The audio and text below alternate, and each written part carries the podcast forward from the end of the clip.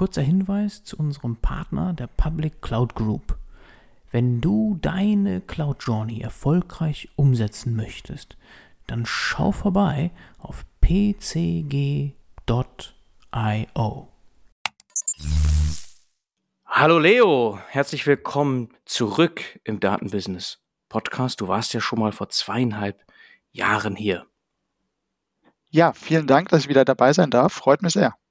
Genau, du bist CEO, Co-Founder von Stackfuel. Bei Stackfuel geht es vor allem um Weiterbildung im Bereich Data, Data Science, Data Analysis.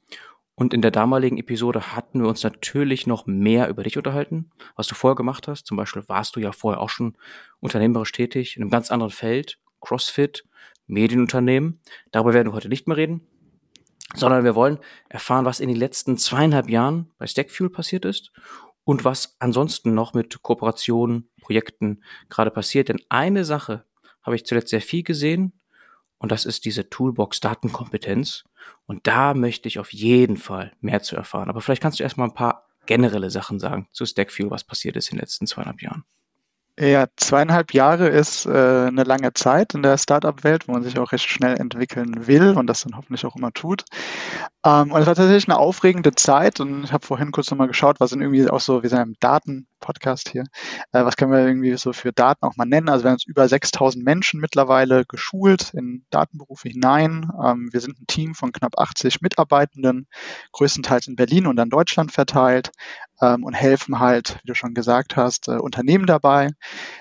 äh, Menschen ähm, ja, weiterzubilden intern. Das sind Unternehmen meistens, äh, die recht groß sind, also wie eine Deutsche Bahn, Mercedes-Benz, Miele, Fraport, also wirklich eher Großunternehmen, die mhm. zwei Arten von Herausforderungen haben. Ja. Auf der einen Seite, sie wollen Menschen generelles Datenwissen beibringen, damit in jeder Funktion im Unternehmen verstanden wird, warum Daten wichtig sind und wie man mit denen arbeitet. Ähm, dann gibt es einen anderen Case, wo es ähm, vielleicht äh, Jobfelder gibt, die in der Zukunft verschwinden, wo sogenannte Reskilling-Programme aufgesetzt werden müssen und man schaut, die Menschen, die zukünftig keinen Job mehr in ihrem aktuellen Feld haben, kann man die in einen Datenberuf reinbringen. Und dann gibt es noch so dieses Expertinnenfeld, sage ich mal. Das heißt, wo man vielleicht einen eine Business Analystin hat, die mit Excel arbeitet, die jetzt aber auch Python lernen soll, mit Datenbanken zusammenarbeiten soll, dann bringen wir die da auch hin. Also das ist unser Brot- und Buttergeschäft, was wir machen. Und da hat sich auch seit 2017, seit wir gegründet haben, gar nicht so viel dran verändert. Was aber jetzt in den letzten zweieinhalb Jahren nochmal aufgekommen ist, äh, sind vier Themen. Du hast die Toolbox Datenkompetenz gerade angesprochen. Mhm. Ähm, da reden wir nachher drüber. Das ist ein Regierungsprojekt, deswegen spare ich das jetzt mal aus. Ähm, was wir noch gemacht haben, großer Schritt für uns, wir haben uns zertifizieren lassen zu einem offiziellen Bildungsträger. Und das bedeutet, dass wir mittlerweile Menschen ermöglichen können, die einen Bildungsgutschein haben, bei uns Trainings kostenlos zu machen. Also das heißt, die Agentur für Arbeit übernimmt dann die Kosten für Menschen, die gerade arbeitslos, arbeitssuchend oder von Arbeitslosigkeit bedroht sind. Die können dann bei der Agentur einen Bildungsgutschein ähm, beantragen. Das ist ein Recht, was jeder in Deutschland hat, wenn er in dieser Situation ist. Und dann äh, kann man bei uns das Training machen und äh, muss dafür aber nichts zahlen. So, das war mhm. uns ein großer Schritt und da auch eine, eine Neujahrsrichtung nochmal in dem Bereich. Ein ähnliches Programm gibt es auch im äh, Förderbereich für Unternehmen, wo dann ähm, wirklich äh, Lohnkosten sowie Weiterbildungskosten von der Agentur übernommen werden. Also auch da spielen wir mit und helfen Unternehmen dabei. Ähm, und äh, ansonsten das Thema Daten, das steht bei uns nach wie vor im Fokus. Wir sind aber auch ein bisschen in den Bereich Coding noch mit reingegangen, also haben uns da auch ein bisschen diversifiziert vom Offering. Ich würde sagen, mhm. das fasst so ungefähr die letzten zweieinhalb Jahre zusammen.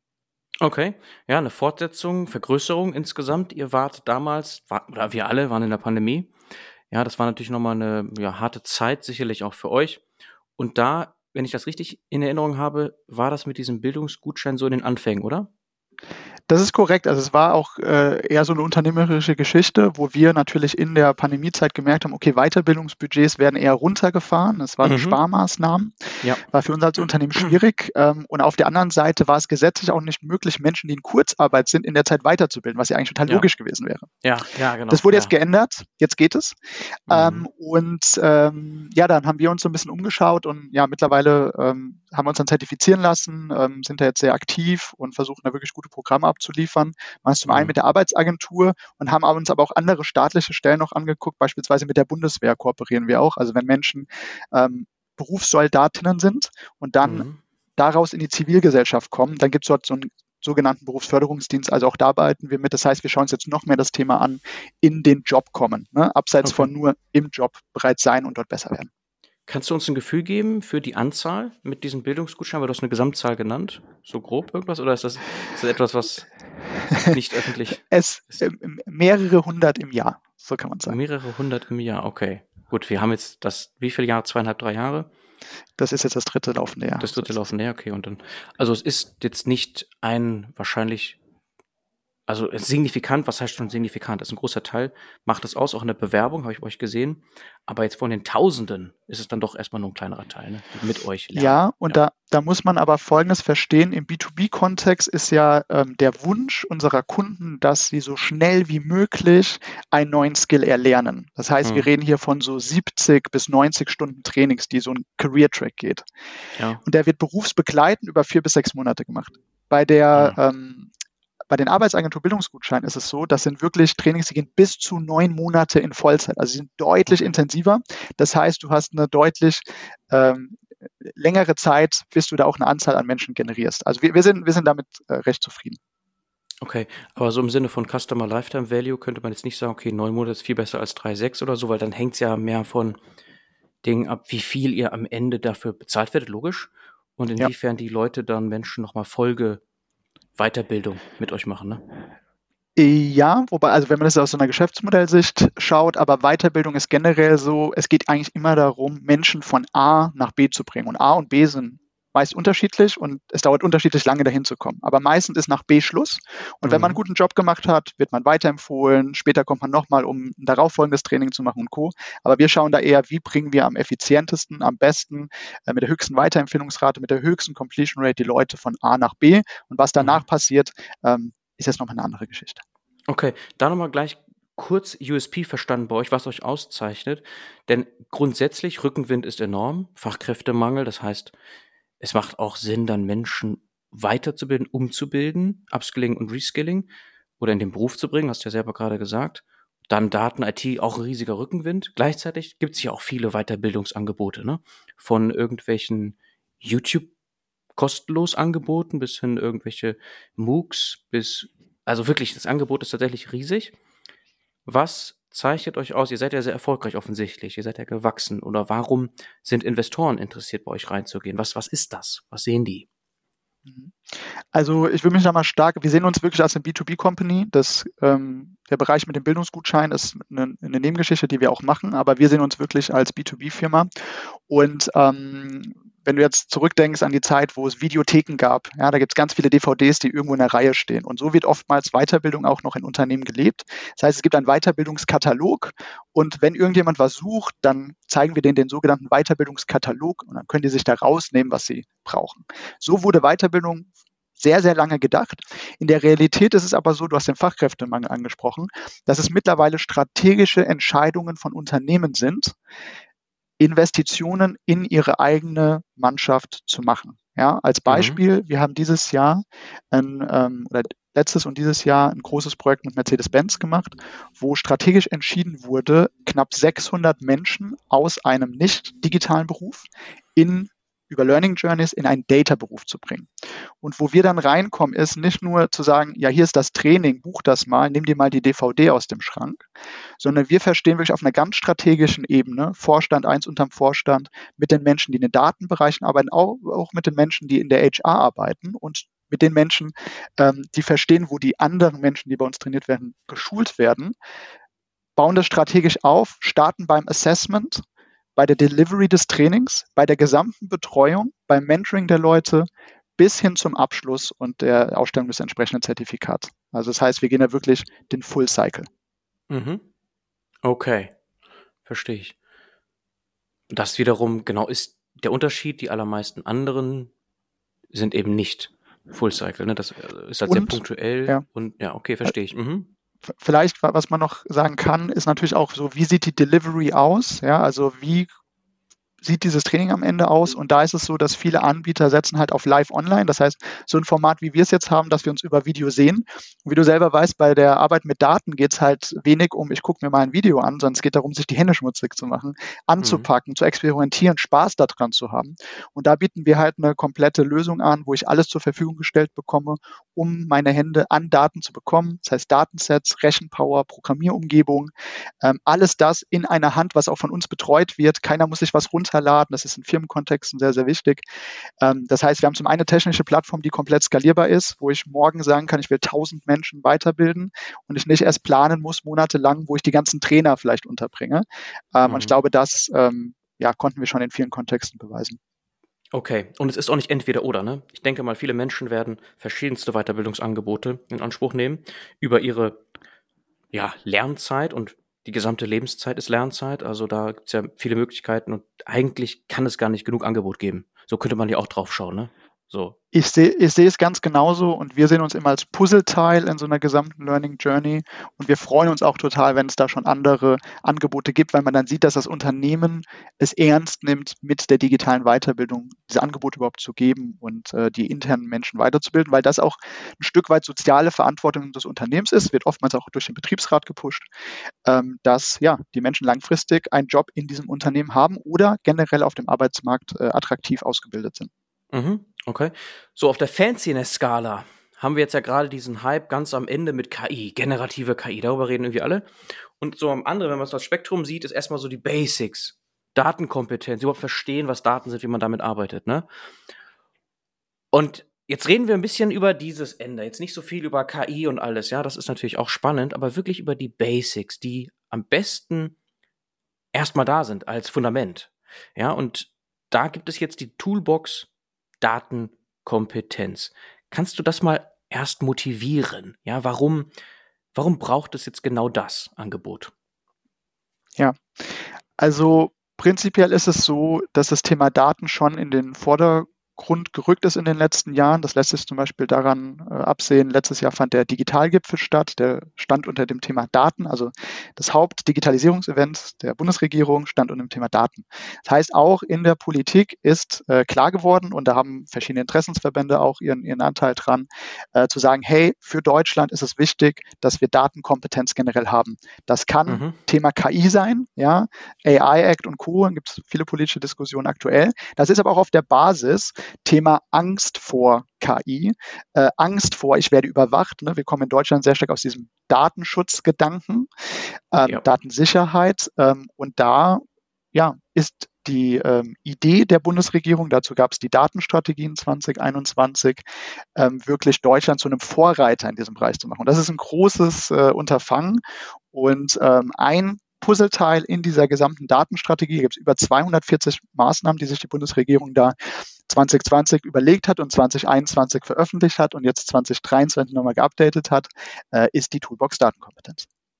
Okay, und hier zum Verständnis, also Interessensvertretung, okay, der politische Druck war da. Über Datenschutz reden wir auch schon viele Jahre, dass wir hier führend sind in Deutschland.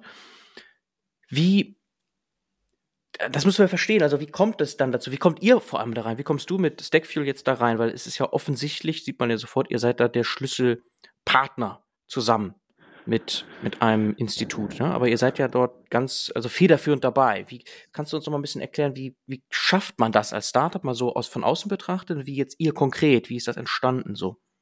Ja, äh, lass mich da ganz kurz nochmal ausholen zum Thema irgendwie politisches Engagement. Das ist als ja. Unternehmen auch immer eine schwierige Sache, ja, gerade irgendwie Parteizugehörigkeit und Co. Ich versuche auch immer sehr neutral zu sein. Ähm, ich bin zum Beispiel diesem Jahr auch in den Bitkom-Vorstand des Arbeitskreises Learning Solutions gegangen, weil ich gesagt habe, hey, ich habe dort Know-how, was mhm. im Bereich Learning in den Unternehmen passiert, was Anforderungen sind und ich glaube, ich kann da helfen, mitzugestalten.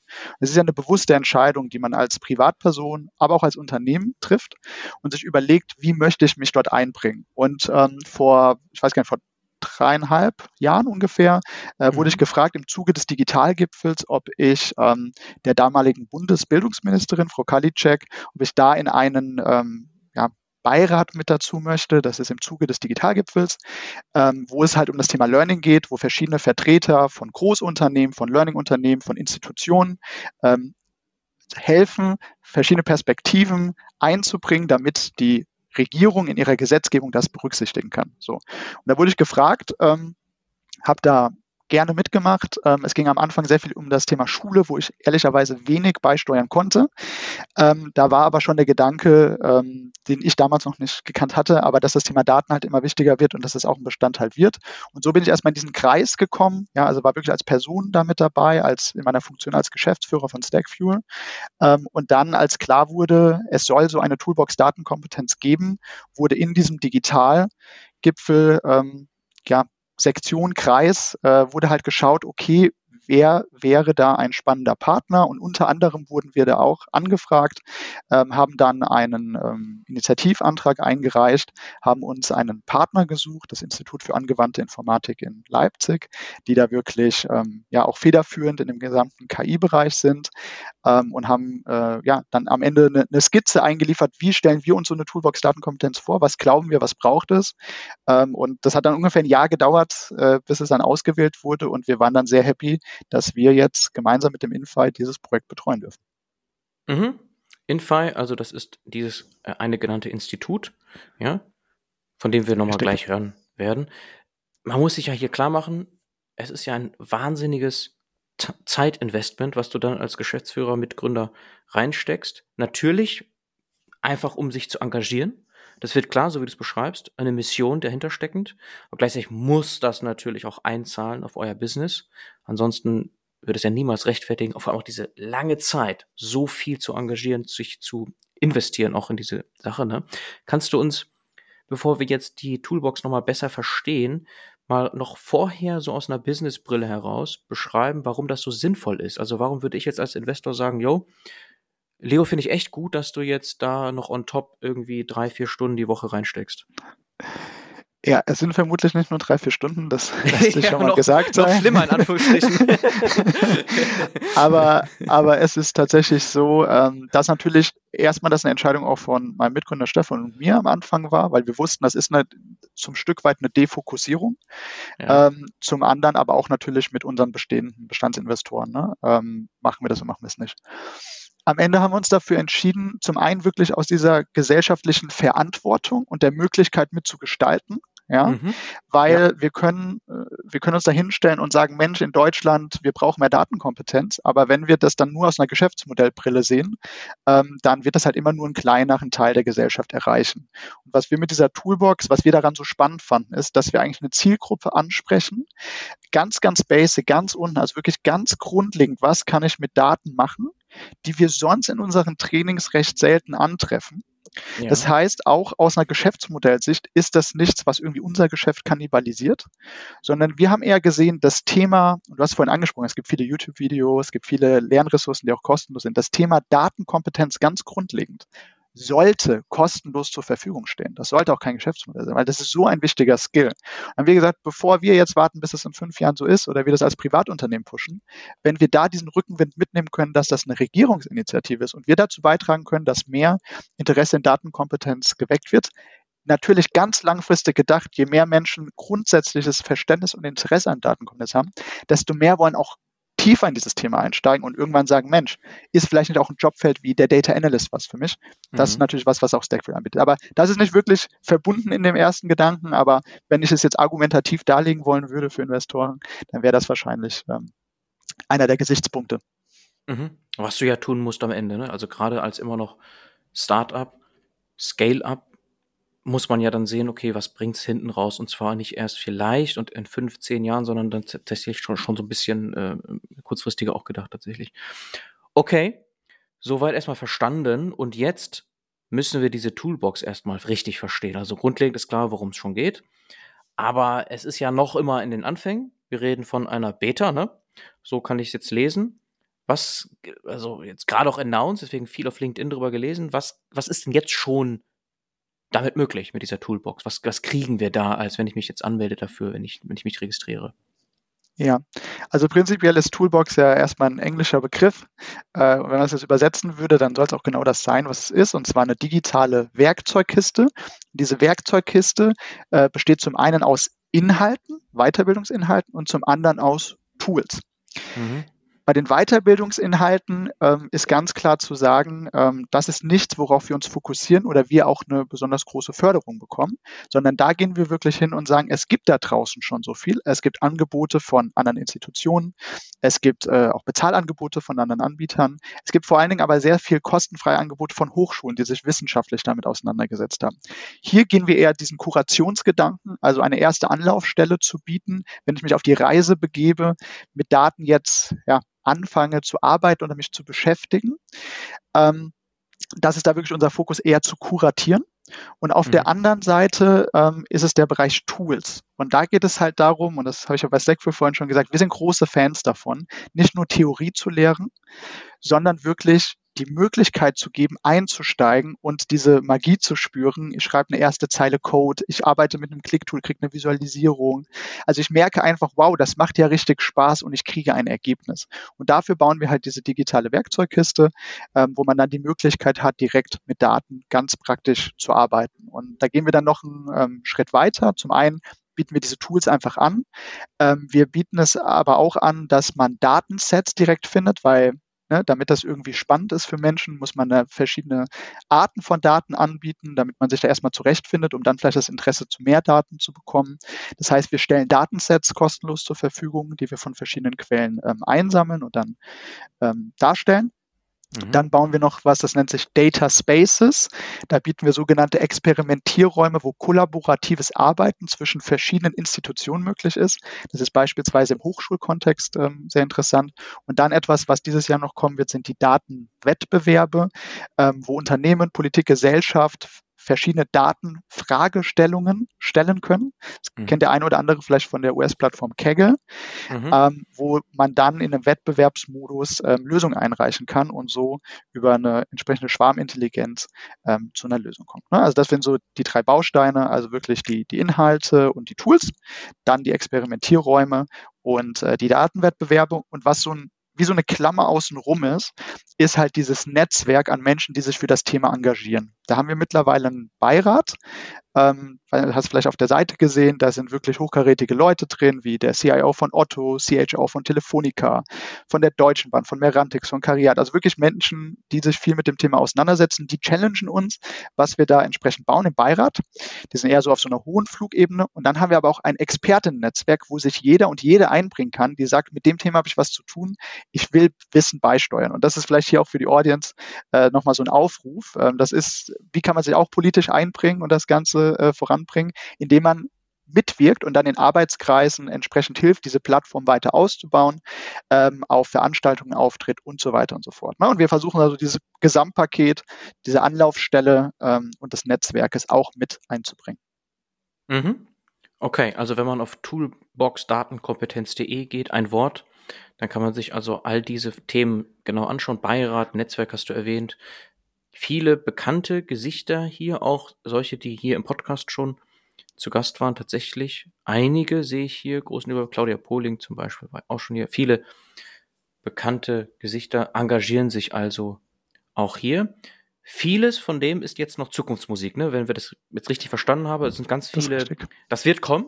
Ja, das wird alles jetzt schon vorbereitet, aber wenn ich mich jetzt Status heute, Anfang November anmelde, dann bekomme ich quasi ersten Content schon mal geliefert, kann also auf jeden Fall schon mal was lesen, richtig?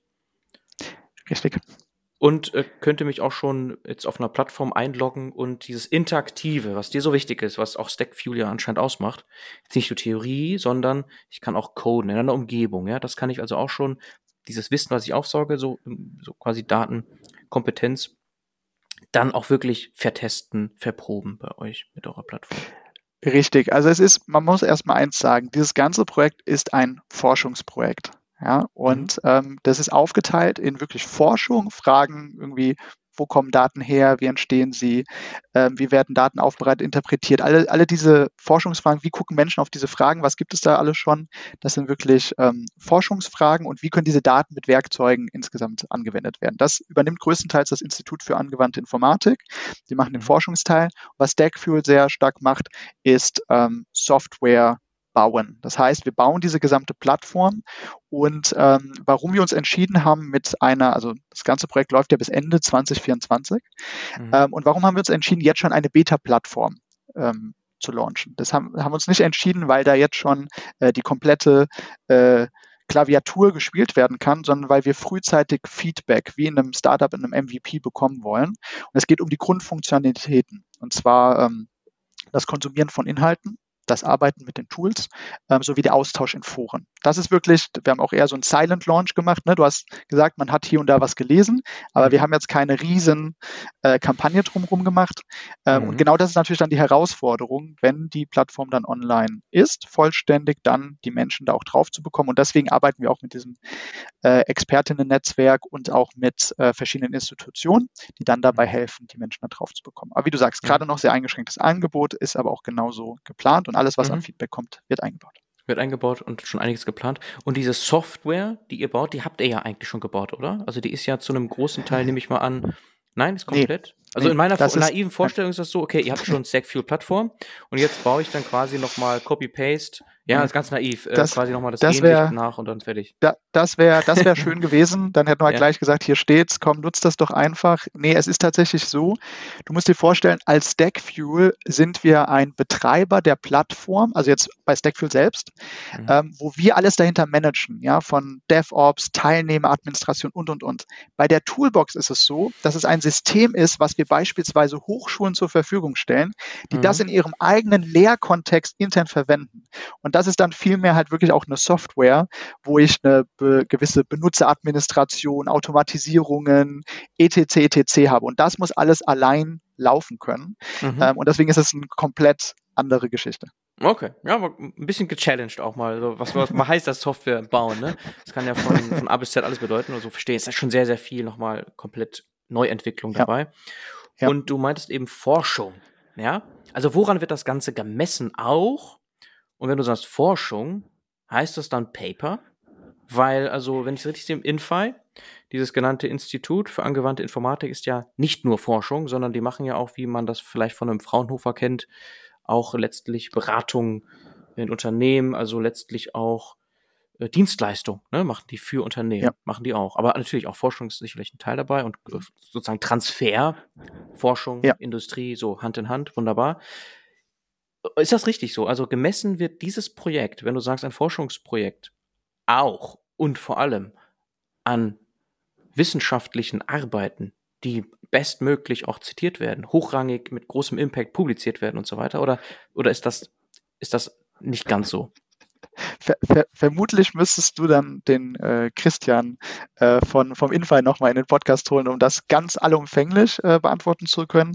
Was ich an der Stelle vielleicht sagen kann, ist, wir haben uns deshalb einen so praxisnahen Partner gesucht, weil mhm. wir daran glauben, dass wir halt nicht genügend Zeit haben, jetzt hier irgendwie jahrelang ganz, ganz tief zu forschen und zu sagen, okay, wir tun jetzt mal Grundlagenforschung machen, sondern mhm. wir wollten auch mit einem Partner arbeiten, der einen Großteil dieser Vorarbeit bereits gemacht hat. Und mhm. Forschung bezieht sich auf zwei Themen. Du hast gerade angesprochen, die Forschung wie erfolgreich ist das Projekt dann, was bringt man da raus und so weiter und so fort.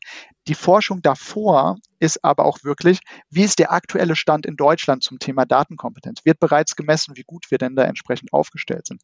Mhm. Welche Angebote gibt es schon? Wir haben da beispielsweise so eine Land- oder das Info hat so eine Landkarte entworfen, wo man sieht, wo in Deutschland es welche Angebote schon gibt, wer die entsprechenden äh, Hochschulen sind, die das rausbringen, welche Professuren es gibt und, und, und, und, und. Also das ist auch viel erstmal ähm, Bestandsaufnahmen und wie du sagst, innerhalb von Publikationen dann zu zeigen, okay, wo gibt es diese entsprechenden Player? Und im Laufe des Projektes, habe ja vorhin gesagt, dass wir da sehr starken Vernetzungsgedanken haben und Kurationsgedanken, die entsprechend zusammenzubringen. Und das ist auch ein berechtigter Kritikpunkt, der oftmals bei diesen Bundesregierungsprojekten kommt, ist, es gibt sehr viele verschiedene Initiativen. Teilweise überlappen die sich so ein bisschen, ja.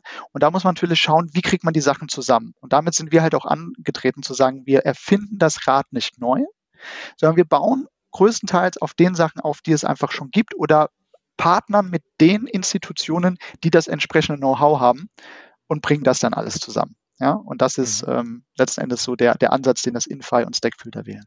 Mhm, okay. Und diese Toolbox lebt dann hinten raus vor allem davon, dass sich viele dafür registrieren, weil du hast ja auch von Forum erzählt, gesprochen und so wie du Forschung beschreibst, okay, es geht ja um ein Verständnis, wo steht Deutschland da? Auch dafür sehr förderlich, wenn viele mitmachen, irgendwie sich engagieren, bestmöglich dort äh, integriert sind. Wie also da bin ich mir sicher, insbesondere mit deiner unternehmerischen Reise vorher, bist du da schon ähm, quasi zu Ende gedacht. Also du bist wahrscheinlich schon fünf Schritte weiter. Wie, wie wollt ihr das jetzt angehen? Also, weil der Launch war soft, hast du selber gerade nochmal gesagt. Okay. Wann wird's denn hart? Also wann, wann gebt ihr Gas und wie und, und, und wie und wie vor allem?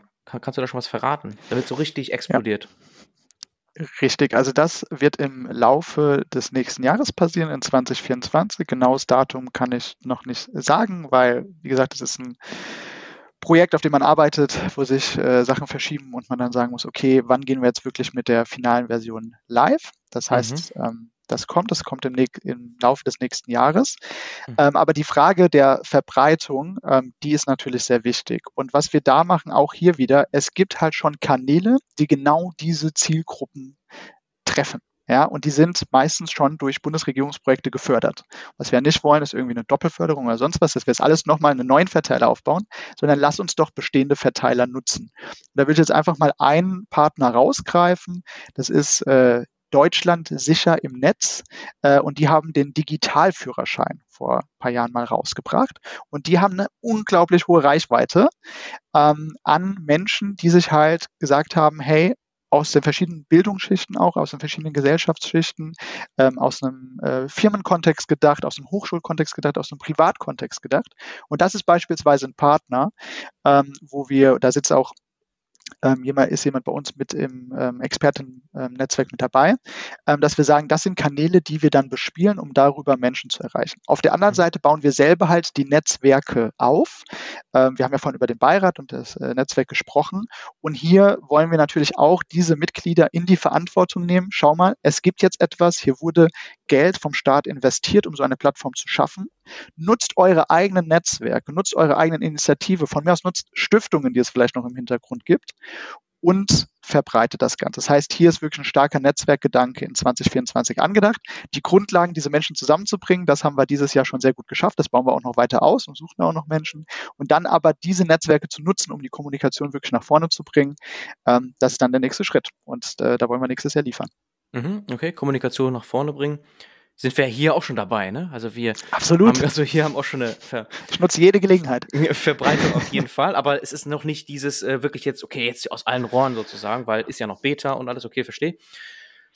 Kommt aber noch, 2024, genau das Datum kannst du noch nicht nennen. Gibt's da, wenn du dir ChatGPT anschaust, etwas, wo du sagst, okay, krass, also das hat ja alles geschlagen bisher von der Viralität her, ja, also wenn, also selbst ein TikTok, Instagram, alles was man so kennt vorher, was, was halt schon gefeiert wurde von der Geschwindigkeit her, Adoptionsgeschwindigkeit, hat ChatGPT ja alles nochmal in den Schatten gestellt.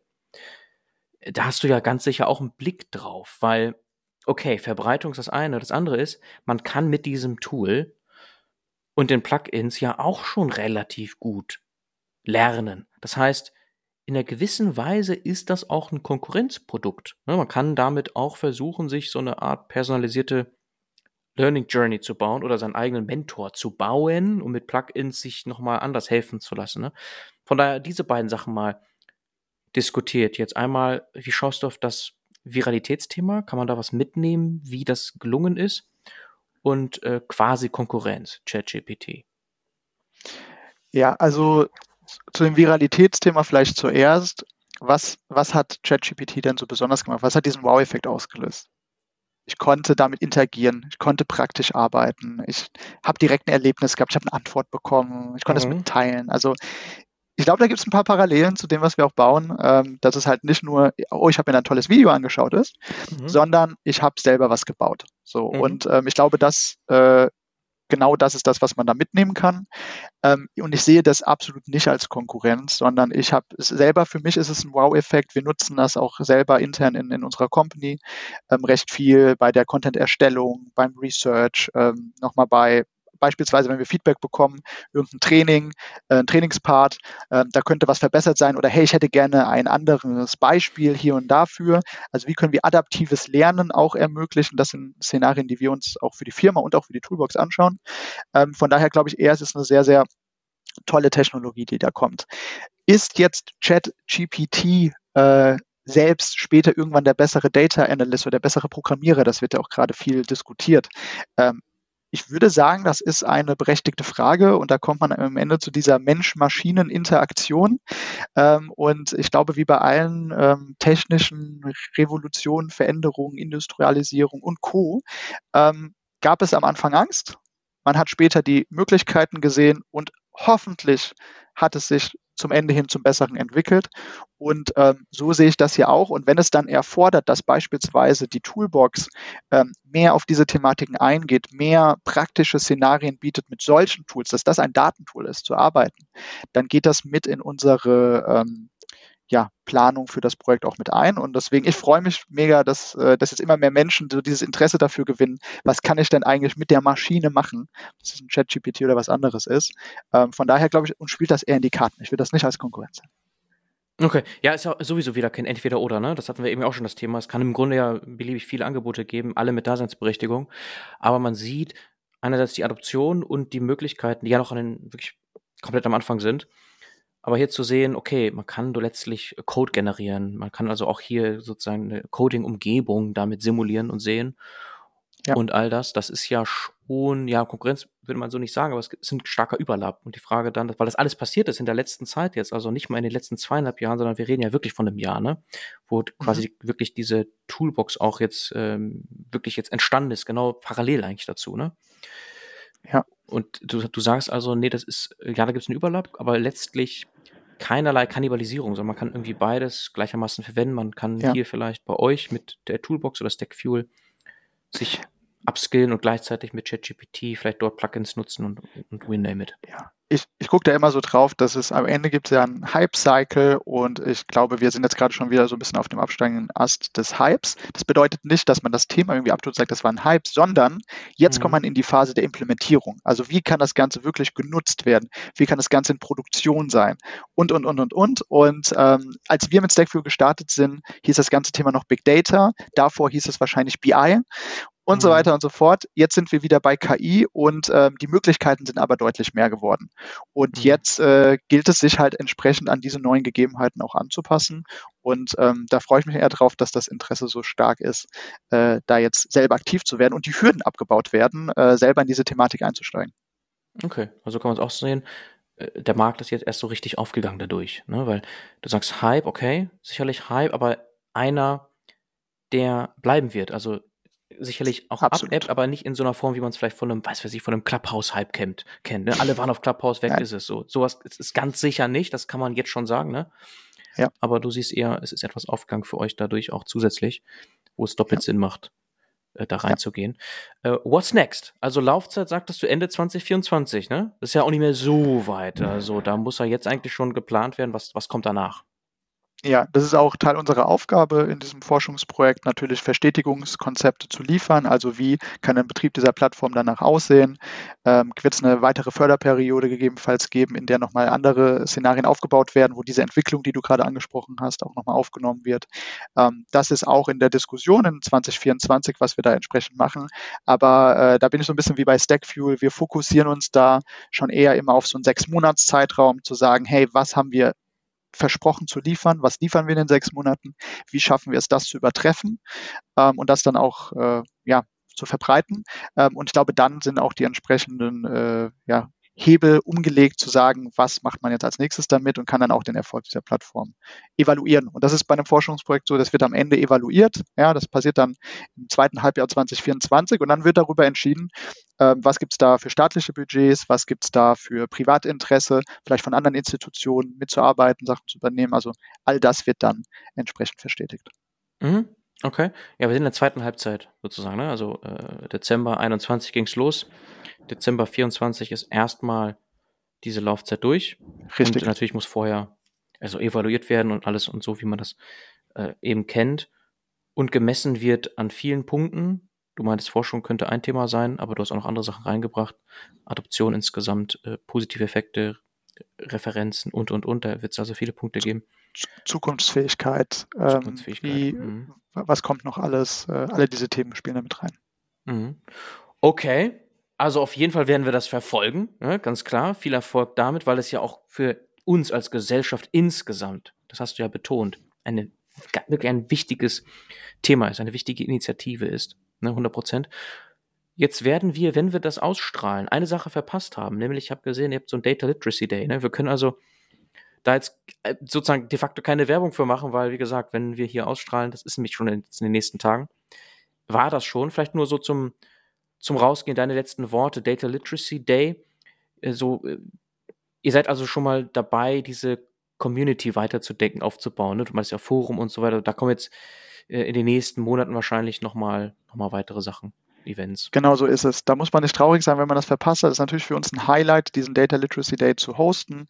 Ähm, aber wir wollen da in Zukunft auch noch mehr Sachen ähm, an Veranstaltungen online sowie offline bieten. Das eine ist der Data Literacy Day. Da kommt über 2024 auch noch einiges. Unter anderem ein weiterer Data Literacy Day.